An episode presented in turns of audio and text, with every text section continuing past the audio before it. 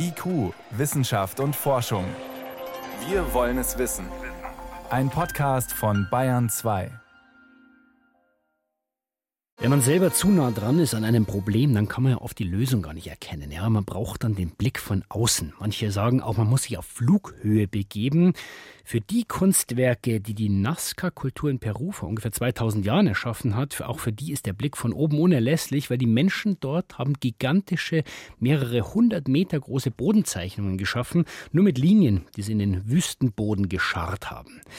Wir fragen gleich mal, wie man die mit Hilfe modernster Technik aufspüren kann. Aber zunächst erzählt mein Kollege Moritz Pompel, was diese faszinierenden Gebilde ausmacht. Er war selbst schon in Peru und hat sie aus der nächsten Nähe gesehen. Wer einen Flug über die Nazca-Linien in Perus Steinwüste macht, braucht einen stabilen Magen. Immer wieder dreht das kleine Flugzeug enge Kurven. Der Pilot vorne schreit Kolibri oder Spinne aus dem Fenster fällt der Blick auf die Bodenzeichnungen. Sie sind teils mehr als 100 Meter lang und wirken wie mit dem Bleistift aufgemalt. Der Kolibri etwa mit seinem langen Schnabel und den fingerartigen Schwanzfedern ließe sich einmal komplett abschreiten. Im Lauf der Zeit haben Forschende auf einer Fläche größer als die Stadt München hunderte von Bildern entdeckt, darunter viele geometrische Figuren, kilometerlange schnurgerade Linien, Spiralen und Dreiecke aber eben auch Affen, Astronauten oder Walfische. Die Linien sind teils nur wenige Zentimeter tief in die oberste Gesteinsschicht geritzt. Dadurch kommt das hellere Material darunter zum Vorschein. Anhand von Keramikfunden konnten Archäologen das Alter der Linien beziffern. Sie sind ab etwa 800 vor Christus bis 650 nach Christus angelegt worden, lange bevor es in Peru die Inka gab. Die Kulturen damals hießen Paracas und Nazca. Warum sie die Linien angelegt haben, darum ranken sich teils mystische Theorien. Könnten sie der Kommunikation mit Außerirdischen gedient haben? Immerhin sind sie ja nur aus der Luft gut zu erkennen. Bodenständigere Archäologen gehen davon aus, dass es sich um religiöse Prozessionswege handelt. Immer wieder werden neue Bodenzeichnungen entdeckt, zuletzt eine Katze. Also mysteriöse, aber sehr faszinierende Bilder im Wüstensand Perus. Jetzt sind, wir haben es gerade gehört, über 100 neue entdeckt worden von einem japanischen Forscherteam. Dr. Markus Reindl ist Archäologe am Deutschen Archäologischen Institut in Bonn. Er war selber schon vielfach in Peru und hat den Zeichnungen schon einige Geheimnisse entlocken können. Ihn konnte ich kurz vor der Sendung fragen, wie kann es denn sein, dass immer wieder neue dieser Nazca-Linien, die man ja auch Geoglyphen nennt, gefunden werden? Ist einfach die schiere Menge an Geoglyphen, die es dort gibt. Und ähm, die sind aus verschiedenen Zeiten. Am bekanntesten sind ja die Geoglyphen der Nazca-Zeit, Zeit zwischen 200 vor Christus und 600 nach Christus. Und was man in den letzten Jahren immer mehr entdeckt, äh, sind Geoglyphen aus der Vorgängerzeit, die sogenannte Paracas-Zeit. Und die sind noch relativ wenig bekannt. Sie waren ja selbst mehrfach vor Ort. Nehmen Sie uns mal mit in diese Umgebung. Wenn man diese Geoglyphen erforscht, wie fühlt sich das da an? Ja, das ist ganz faszinierend. Also wir sind zunächst mal in der Wüste, an der Küstenwüste Perus, eine der trockensten Wüsten der Welt, die allerdings durchflossen wird durch Flüsse, die von der Westseite der Anden in den Pazifik fließen und die dort Flussoasen ausbilden.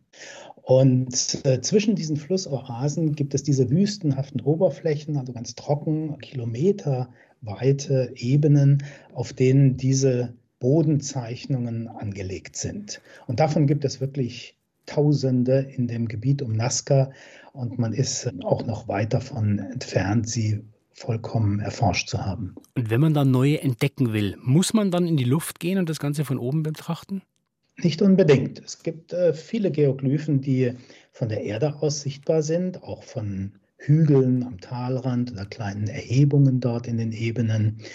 Aber am besten sieht man sie natürlich aus dem Flugzeug. Und deswegen werden die meisten Geoglyphen heute beflogen, Flugzeugen, aber in letzter Zeit immer mehr auch mit Drohnen und auch mit Satellitenbildern, die ja immer höher auflösender werden und dadurch zu einem Werkzeug, das wir benutzen können. Mit diesen Satellitenbildern ist jetzt auch gelungen, gleich über 100 neue aufzuspüren von diesen Geoglyphen. Das ging aber tatsächlich nur mit moderner Technik. Jein. Da muss man jetzt ein bisschen genauer hingucken. Und in Wirklichkeit ist es so, dass die Geoglyphen nach wie vor am besten von Wissenschaftlern durch Befliegungen entdeckt werden und zusätzlich eben immer mehr auch durch Begehungen in letzter Zeit. Und speziell diese Geoglyphen, um die es jetzt geht, nämlich diese 168 neu entdeckten Geoglyphen, die eben zum größten Teil aus der Paracas-Zeit, aus der Frühzeit vor 200 vor Christus stammen, die befinden sich zumeist an Talhängen. Und die sieht man von Satellitenbildern aus dann besser? Die sieht man eigentlich am besten vom Boden aus. Und auf Satellitenbildern sieht man die kaum. Deswegen klingt das zwar immer ganz toll, dass die durch Satellitenbilder entdeckt worden sind, aber in Wirklichkeit werden sie hauptsächlich vom Boden aus entdeckt und dann genauer untersucht. Und da ist auch die Rede von dieser Kombination äh, Satellitenbilder und künstliche Intelligenz. Was hat es denn damit auf sich? Also Satellitenbildern und künstliche Intelligenz, das ist so das Letzte, was in der Wissenschaft im Moment en vogue ist. Aber hier muss man auch ganz genau hingucken. Erstens mal, Satellitenbilder sind wenig geeignet, um gerade die Geoglyphen zu erforschen, die jetzt äh, hier erwähnt werden in den Pressemitteilungen, denn das sind meist relativ kleine Geoglyphen aus relativ feinen Linien, die dazu auch noch sehr stark verwittert sind. Das ist das eine. Und da ist die Auflösung nicht gut genug von Satellitenbildern, oder? Kann ich mir vorstellen. Definitiv nicht. Ja?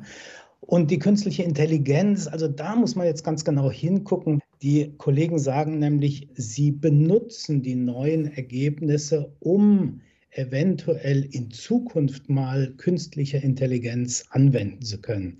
Künstliche Intelligenz funktioniert ja so, dass man Muster zunächst mal vorgibt, in bestimmte äh, Programme einspeist, sodass die Computer hinterher Muster weiterhin erkennen können und sogar neue Geoglyphen erkennen können. Aber so weit sind wir noch lange nicht.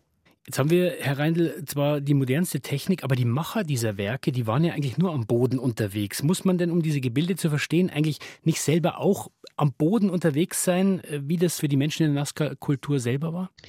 Richtig. Und da wird die Sache wirklich knifflig, insbesondere was die Interpretation anbelangt. Und da hat es in der letzten Zeit stärkere Veränderungen in der Interpretation gegeben. Wir sind der Meinung, dass diese Geoglyphen nicht gedacht waren als Bilder, die aus der Luft gesehen wurden, sondern dass die tatsächlich genutzt wurden, um sie zu begehen. Und das gilt aber wiederum in erster Linie für die Nazca-Geoglyphen, diese großen Gebilde, die auf den flachen Ebenen sind, während die Paracas-Geoglyphen wiederum, die an den Berghängen angebracht sind, tatsächlich dazu gedacht wurden, von den Tälern aus gesehen zu werden. Wie wichtig, Herr Reindl, sind diese neuen Entdeckungen jetzt, diese über 100 neuen Geoglyphen für das Verständnis insgesamt? Ja, sie sind insofern wichtig, das bestätigt die Theorie, dass die Geoglyphen ihre Ursprünge in einer früheren Zeit als der Nazca-Zeit hatten, dass sie eine lange Geschichte hatten und dass sie zusammenhängen natürlich auch mit der Besiedlung durch die Paracas-Menschen seit etwa 800 vor Christus. Also gigantische Figuren und wie wir gelernt haben, auch Aktionsflächen gescharrt in den peruanischen Wüstensand. Forscher haben weit über 100 neue sogenannte Nazca-Linien entdeckt und der Archäologe Markus Reindl vom Deutschen Archäologischen Institut hat uns in diese Welt mitgenommen. Ich danke Ihnen vielmals für das Gespräch. Gerne.